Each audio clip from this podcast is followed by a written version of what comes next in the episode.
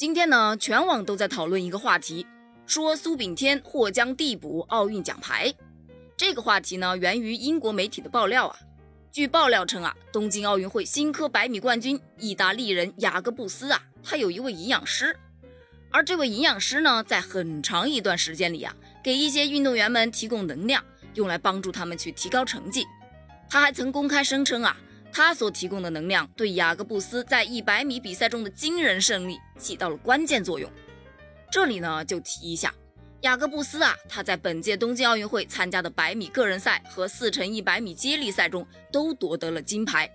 这不，不作死就不会死吗？这位营养师呢一嘚瑟，他就招来了警方的调查，怀疑啊他为运动员提供固醇类的药物，也就是兴奋剂的一种。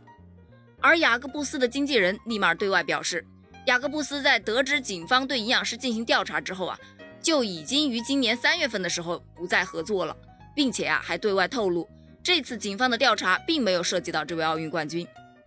但是，由于啊雅各布斯在国际大赛中他一直是默默无闻的，从来都没有跑进过十秒大关，但这一次东京奥运会上突然夺得金牌，跑出这么好的成绩，也确实是很让人意外。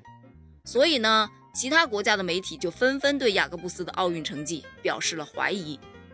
那这跟苏炳添递补奖牌有什么关系呢？因为啊，在东京奥运会男子四乘一百米的接力决赛中啊，苏炳添、谢震业、吴志强、汤新强他们组成的中国队以三十七秒七九的成绩夺得了第四名。如果雅各布斯真的服用了兴奋剂，那意大利的成绩被取消，中国呀就将递补拿到四乘一百米的铜牌了。要知道，本次四乘一百米没有站上领奖台，粉丝们本身就是纷纷表示有点可惜呀。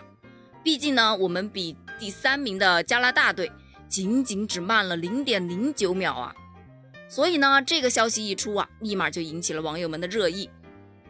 但是呢，面对这件事情，网友们分成了两派，一派呢是同样对雅各布斯的成绩带着怀疑态度的，希望能够查出兴奋剂，让苏炳添递补到这枚铜牌的粉丝们。另一派呢是选择不抱希望的网友啊，是因为据说雅各布斯已经接受了四次检测，均未查出任何问题。